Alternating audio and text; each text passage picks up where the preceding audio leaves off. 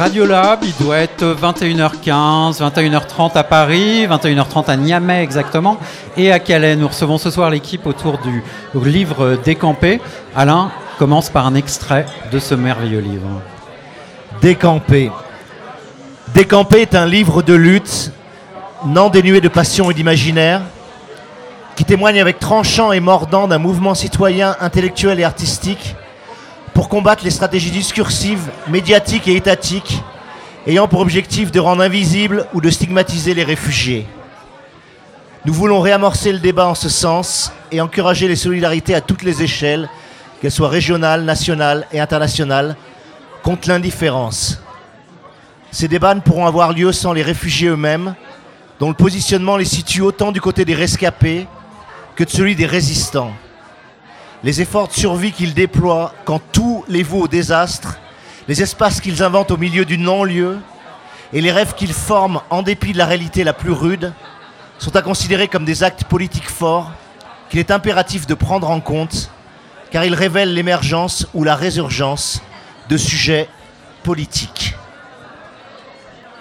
Je vais vous lire un autre extrait de cette préface de ce livre donc décampé que je trouve extrêmement intéressante parce que c'est pas évidemment le premier livre sur les réfugiés, c'est pas le premier livre sur les phénomènes migratoires, c'est évidemment pas le premier livre sur les camps, mais celui-là a une spécificité très forte dans son approche euh, collective et multiforme. Euh, et, la présence ici de ce collectif en, force et en nombre le prouve si besoin était. Décamper s'inscrit nécessairement dans une économie des publications sur les thèmes de l'exil et de l'accueil, mais aussi dans une économie des représentations qui, qui sont associées aux réfugiés.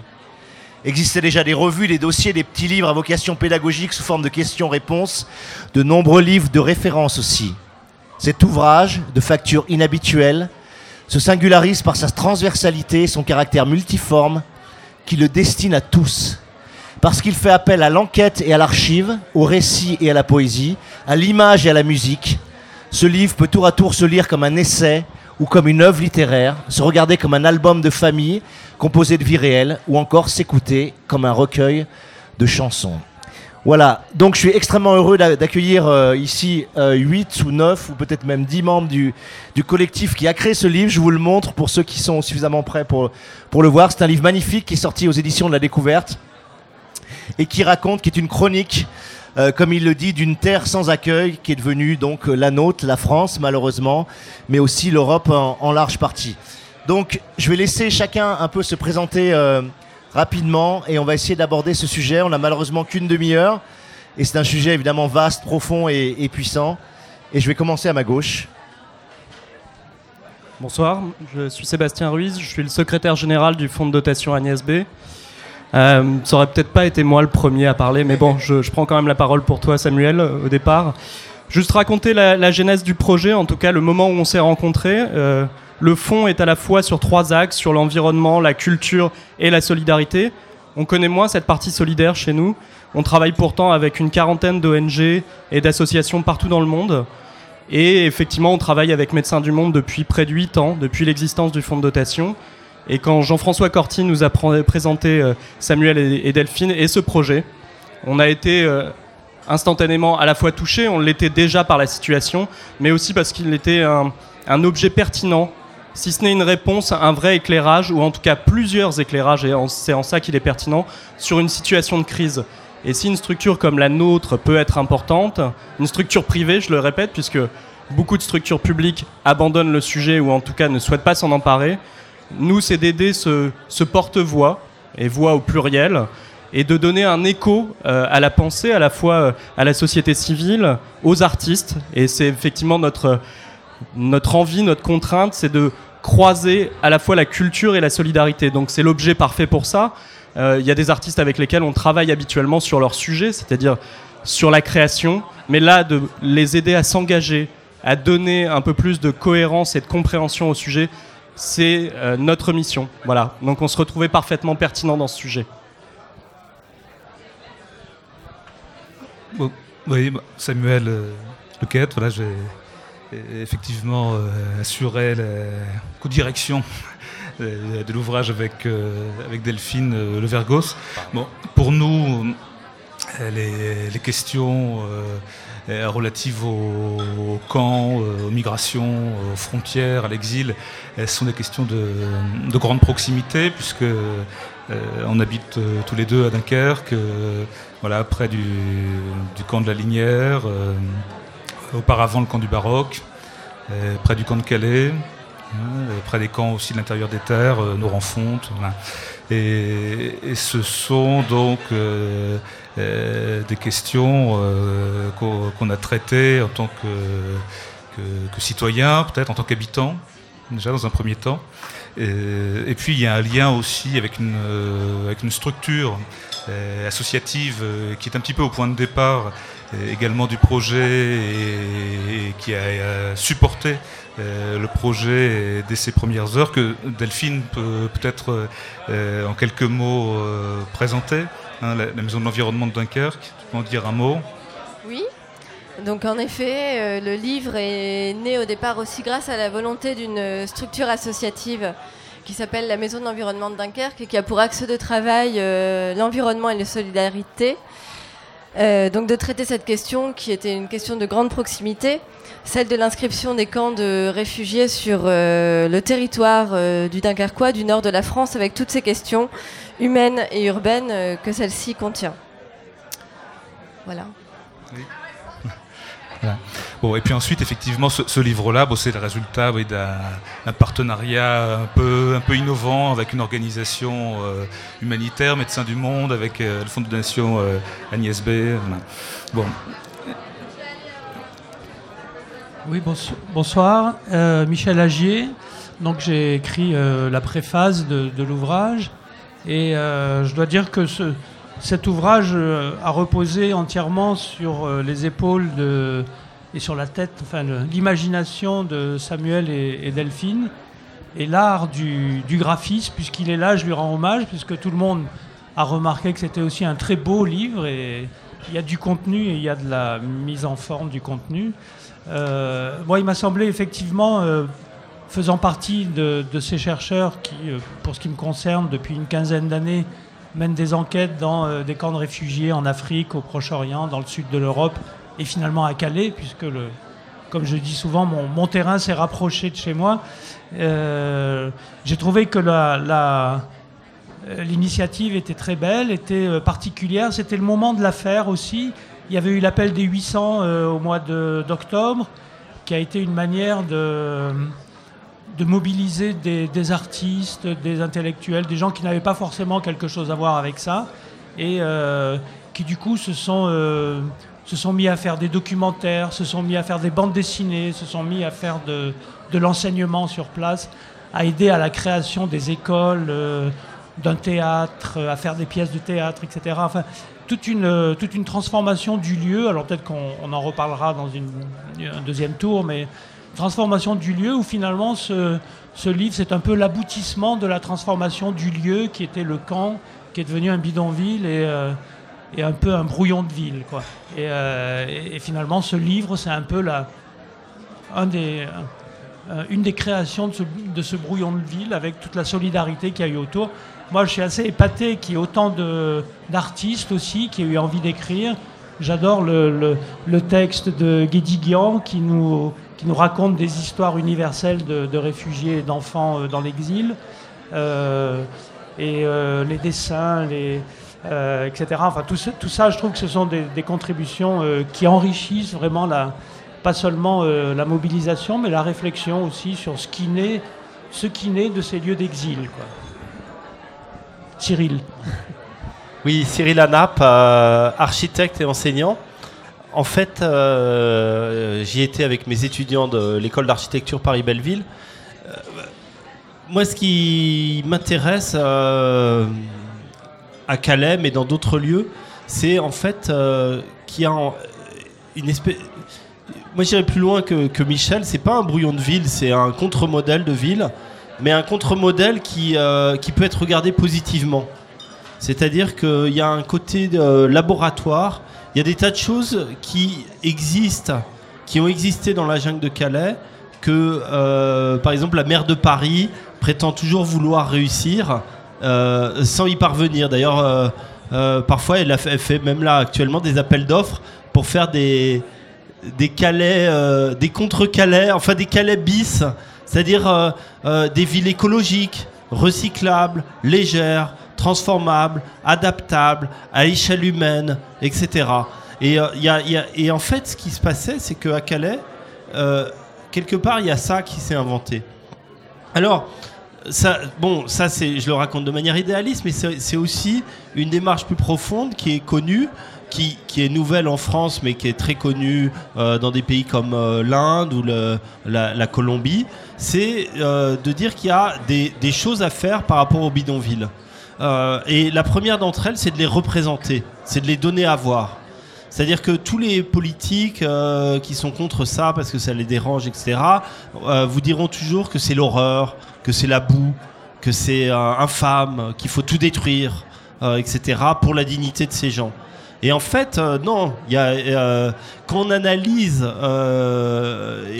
avec un regard d'architecte et d'urbaniste la jungle de Calais, il y a une vraie structure urbaine. C'est-à-dire qu'on retrouve tous les signes de formation de la ville européenne telle qu'elle s'est faite depuis euh, les temps les plus anciens. Euh, Il y, a, euh, y a un grand architecte italien qui s'appelait Aldo Rossi qui disait il y a trois permanences dans la ville. Il y a les réseaux viaires, c'est les routes. Il y a les monuments. Les monuments ne bougent jamais. Ils changent parfois de forme, mais ils ne bougent jamais. Et il y a les zones d'habitat. Et en fait, à Calais, à la jungle de Calais, la première chose qui a été construite, c'était une église construite par les Érythréens. Et elle a été là, et ça a été le premier bâtiment qui a été là, et ça a été le dernier. Quand ils ont démoli la jungle de Calais, ça a été le dernier bâtiment qu'ils ont démoli.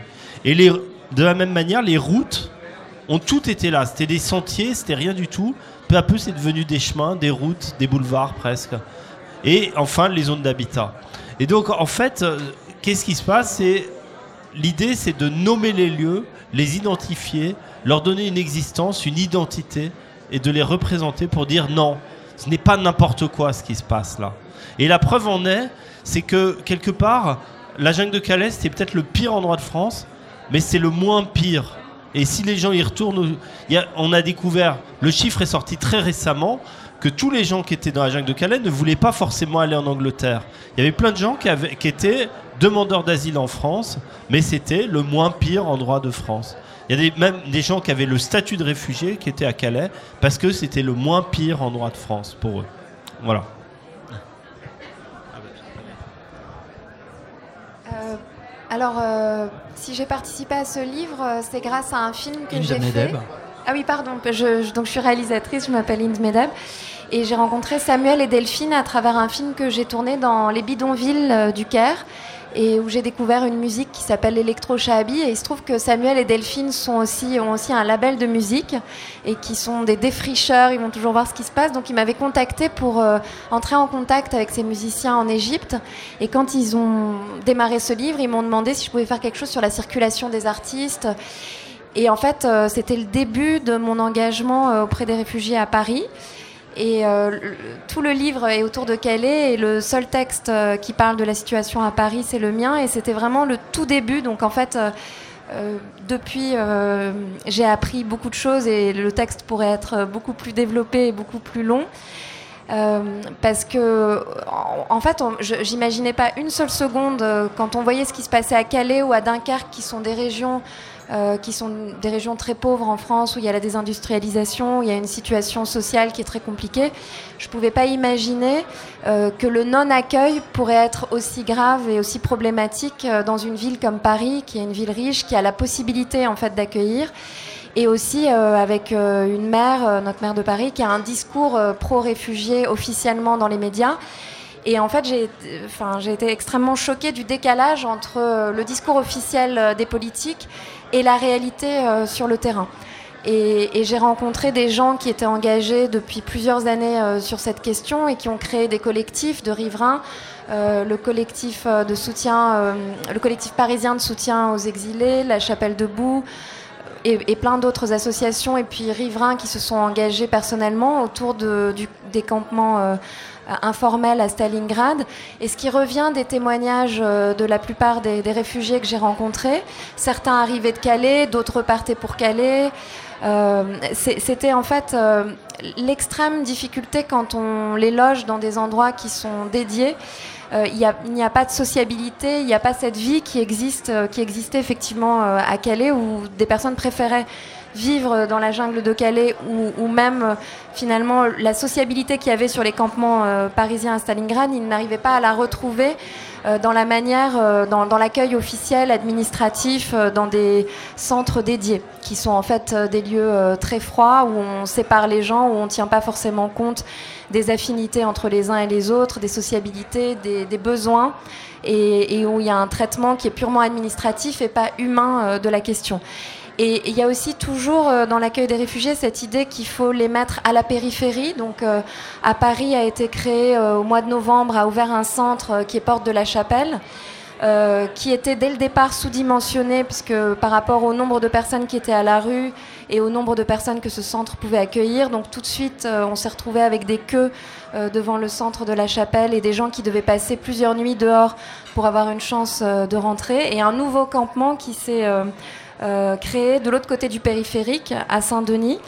Et aujourd'hui, on se trouve dans une situation dans notre ville, Paris.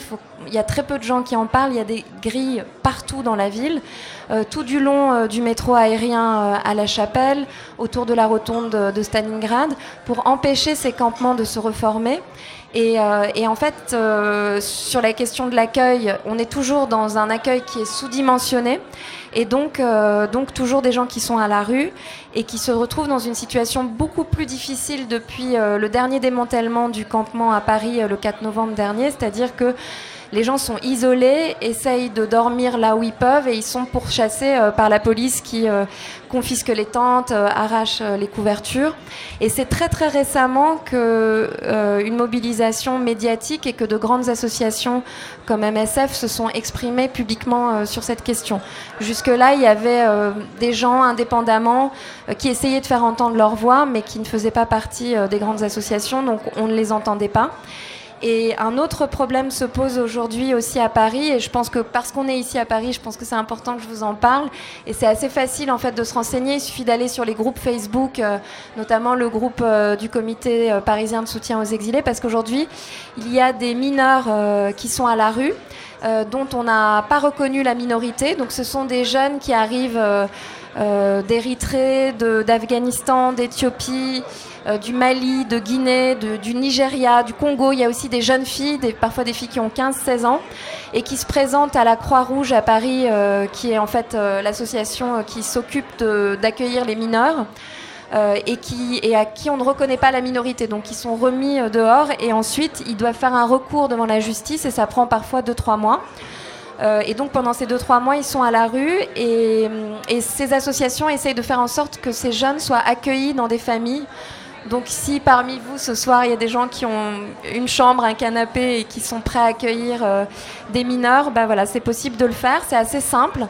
Et ça a été plutôt un succès euh, jusqu'à maintenant, puisque euh, tous ces mineurs qui ont été accueillis chez, dans des colocations, dans des familles, chez des gens individuellement, ont généralement obtenu gain de cause en faisant un recours devant la justice et ont finalement été pris en charge, scolarisés et donc ce sont des petites victoires pour éviter euh, ces, mois à la rue. Et aujourd'hui, on a euh, un certain nombre de migrants, d'exilés, de réfugiés, je ne sais pas comment on peut les appeler, euh, qui se retrouvent dans une situation de précarité extrême.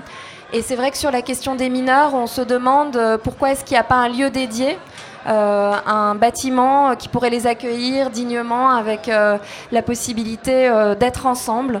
Euh, et d'être accueillis dignement. Et, donc, euh, dans une ville comme Paris, il y a à peu près 200 bâtiments euh, qui appartiennent à la ville de Paris qui sont vides et qui pourraient tout à fait être réquisitionnés. On a pu voir ce qu'a ce fait la maire de Barcelone pour les sans-abri. Donc c'est possible. Il faut qu'on nous arrête de dire que c'est pas possible et il faut aussi qu'on arrête de dire qu'on ne peut pas accueillir les réfugiés parce qu'on a trop de SDF. Je pense au contraire que la situation euh, et l'arrivée des réfugiés nous prouvent à quel point l'État euh, ne fait pas assez et ne fait pas pour, euh, pour les SDF et qu'en fait c'est toute une politique globale et une approche globale qui doit changer.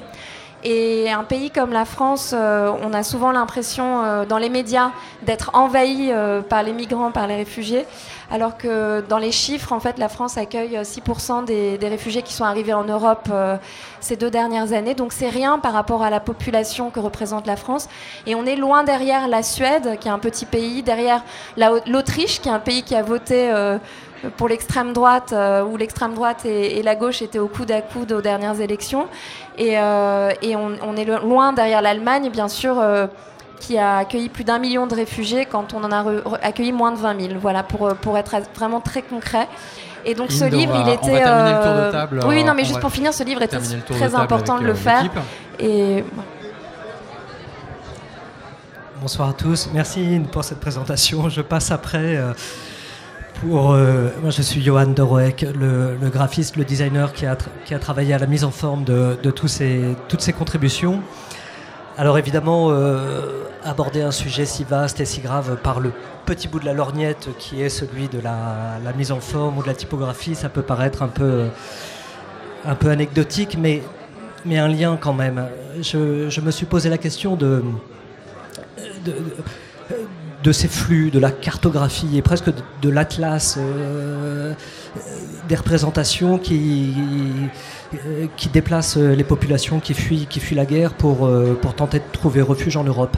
Et je pense que si on faisait un peu ce que faisait Jean-Christophe Victor avec le dessous des cartes et qu'on calquait l'histoire de l'origine de l'écriture, de la naissance de l'alphabet, de la diffusion des savoirs, en Phénicie, en Syrie, et puis l'alphabet latin en Italie, puis en Europe, avec la carte des conflits aujourd'hui, et évidemment la carte des, des enjeux, des, ressources, des énergies, je pense qu'on serait tous très troublés par une forme de coïncidence.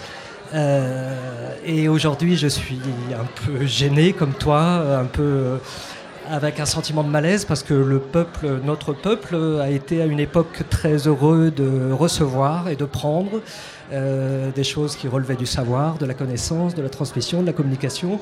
Et aujourd'hui, euh, ces mêmes flux, ces mêmes canaux, ces mêmes voies, euh, bah, on est moins capable de les accueillir. Et, et, franchement moins capable de donner. Voilà, donc c'est une petite contribution. Euh, euh, le, design graphique sur ce livre, j'espère qu'elle est, euh, au plus juste et qu'elle colle au mieux aux, différents textes, aux différentes images, aux différentes, chansons même qui sont, présentes dans le livre. Quand on se réunit comme ça, pour, on agrège des compétences, on agrège des envies de représenter, de documenter, pour qui est-ce qu'on le fait? Euh, je vous pose cette question parce que j'étais il n'y a pas longtemps dans un camp de réfugiés en Mauritanie et une des personnes m'a posé cette question, m'a dit mais c'est très simple pour toi de convaincre tes amis, de convaincre ton entourage qui pense forcément comme toi en fait sur la situation des réfugiés, mais comment est-ce qu'on va vers l'autre? Est-ce que ça vous a animé de sortir des cercles habituels euh, des personnes qui s'intéressent aux réfugiés au travers de ce projet? Oui, euh, c'est vrai qu'il y a vraiment l'idée de faire un livre qui soit un peu un livre pour tous. Un, livre dans lequel on puisse entrer aussi bien par la porte euh, des images que par la porte du son, euh, que par la porte euh, des textes. C'est un livre qui ne s'adresse pas exclusivement à des lecteurs de sciences humaines ou à des militants acquis à la, à la cause. Hein. C'est un livre qui se veut très, très ouvert. Et bon, Johan est très, très modeste sur la question de la forme, mais, mais la forme est vraiment une arme. Voilà. Euh, la, forme de ce livre-là, euh, euh, elle correspond aux phénomènes finalement dont il est question, aux phénomènes qui sont traités, qui sont des phénomènes vraiment multiformes. Euh, parler des migrations, parler des frontières, parler de l'exil, euh, ça relève euh, à la fois de l'anthropologie, du droit, de la philosophie, que également de l'expérience individuelle et, donc de la médecine, de la psychologie, voire de l'esthétique. Voilà. Donc c'est pour ça que ce livre-là, cette forme-là. Voilà.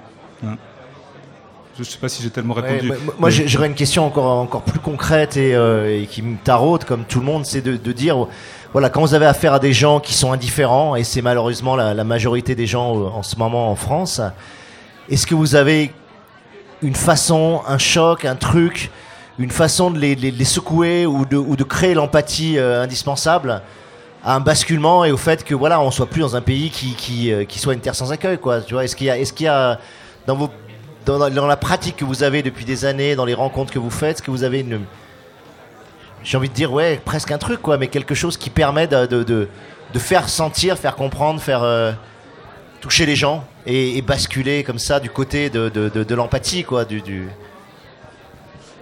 Je, vais répondre à ça, ça peut nous mener un, petit peu loin, mais je suis pas sûr que euh, la majorité des gens soient antipathiques à tout ça. C'est-à-dire que ça, c'est la vérité qu'on nous assène tout le temps et on finit par le croire. Or là, euh, contrairement à d'autres personnes qui pensent que la période récente a montré la fin de l'hospitalité, moi je pense qu'au contraire, on, a vu, on a revu de l'hospitalité. C'est-à-dire que là où beaucoup de gens ont vu que l'État ou les États européens euh, n'étaient pas capables ou ne voulaient pas ou euh, entretenaient une panique à des fins euh, politiciennes ou tout simplement parce qu'ils n'avaient pas ça dans leur, euh, dans leur manière de, gouverner, le rapport à l'étranger, le rapport à la mobilité surtout. Peut-être qu'ils ne savaient pas faire, peut-être qu'ils voulaient entretenir l'illusion des frontières nationales étanches pour justifier leur propre pouvoir, etc., etc. Tout un tas de raisons. Donc on a eu, en général, mis à part un État euh, allemand qui s'est très différencié, une peur entretenue à l'égard de tous les gens migrants, quel que soit leur statut en Europe et circulant en Europe. Et là, ce qu'on a vu depuis deux ans, trois ans, peut-être plus même, parce que c'était pas forcément sur le devant de la scène. Et moi, euh, des choses que j'ai vues depuis plus longtemps que ça, des pratiques d'hospitalité qu'on croyait re- relevant de choses, comme on dit, archaïques ou exotiques. C'est dans d'autres pays. En Afrique, ça se fait beaucoup d'accueillir mon étranger, comme on dit. Ou bien, euh, autrefois, on, on idéalise la Grèce antique en disant euh, le merveilleux rapport à l'hospitalité. En réalité, c'est beaucoup plus compliqué dans tous les cas comme ça, aussi bien la Grèce antique que les villages africains. Mais effectivement, là, on s'est aperçu que des gens, ce que vous venez de dire, amener chez vous euh, quelqu'un euh, dans ma coloc, euh, dans la chambre que j'ai à côté de chez moi, dans la pièce pour des gens un peu plus aisés, dans la maison, ben, il y a une autre pièce qu'on n'utilise pas. Toutes ces catégories sociales d'un certain âge dont les enfants sont partis, ça a libéré une chambre et qui ont dit bah tiens, on peut mettre quelqu'un. Il y a tous ces phénomènes qu'on peut décrire sociologiquement qui ont fait que euh, les, les sociétés européennes se sont en réalité beaucoup mobilisées. Et moi, c'est un des sujets qui m'intéresse beaucoup, c'est de voir que en réalité, il y a une coupure entre ce que l'on entend de la part des gouvernants en général qui entretiennent l'idée d'une xénophobie, là littéralement, de ne pas aimer l'étranger, et puis euh, les sociétés ou les sociétés civiles, comme on dit, indifférenciées, sans forcément être dans des partis, des associations, des organisations, mais des gens tout simplement qui disent bah, je ne vois pas pourquoi euh, on n'aurait pas une place, on n'aurait pas un peu de temps, un peu de disponibilité pour, euh, pour cette personne qui est là, qui vient de l'outsider, l'étranger au sens de l'outsider, qui arrive là et euh, pour qui on peut très bien avoir une place. Et donc je crois que tout le chantier, toute la réflexion très ancienne sur l'hospitalité est en train de revenir au contraire. Je voudrais juste ajouter, parce que spécifiquement Paris, c'est impressionnant le nombre de gens qui ont accueilli des réfugiés chez eux euh, dans le quartier où ils étaient présents. Et, et des gens qui sont constitués en association, qui ont été à la rencontre de la mairie, de leur mairie ou de la mairie de Paris. Et en fait, ils se sont retrouvés face à des murs. Ils pensaient, ils étaient très sincèrement, très naïvement, euh, parce que c'était pas des militants ou des gens qui avaient l'expérience du politique, ils pensaient qu'en allant voir la mairie de Paris, ils allaient avoir des réponses à leurs questions. Et des, des citoyens ordinaires, hein, des profs, des commerçants, des retraités. Et, vraiment, en face, il y a eu un- un- une fermeture totale. C'est-à-dire ils ont été reçus, mais absolument aucune des demandes euh, n'a obtenu de réponse. Et pourtant, il y avait du côté de cette société civile des propositions et une envie de faire avec l'État au départ. Et comme l'État n'a pas répondu, bah, les gens se sont organisés de manière... C'est la société contre l'État, en fait. Quelle a été la perception des euh, personnes que vous êtes allées rencontrer quand vous avez montré le travail fini? C'est les dernières questions de ce tour. Euh, bah, la perception du projet Décampé, bah, c'est que c'est un, projet qui ouvre euh, vers un avenir, euh, voilà, le fait que ce soit un projet collectif parle beaucoup. C'était vraiment ça aussi l'objectif, c'était de, de rassembler à la fois des chercheurs, des journalistes, des dessinateurs, des musiciens, des acteurs politiques. Euh, on pourrait dire des leaders, enfin des, personnes qui nous représentent tous et qui portent euh, haut une opinion euh, commune que j'espère on partage tous. De lutter contre les idées reçues, les peurs, les préjugés et de mettre au centre des, questionnements politiques à venir et des élections présidentielles, parce que ce livre, c'est aussi un plaidoyer, euh, la question des politiques migratoires. Voilà. Donc on rappelle que le livre Décampé est disponible aux éditions La Découverte. Je vous remercie tous. On va terminer avec un titre signifiant, Une seule humanité, par Kenny Arcana.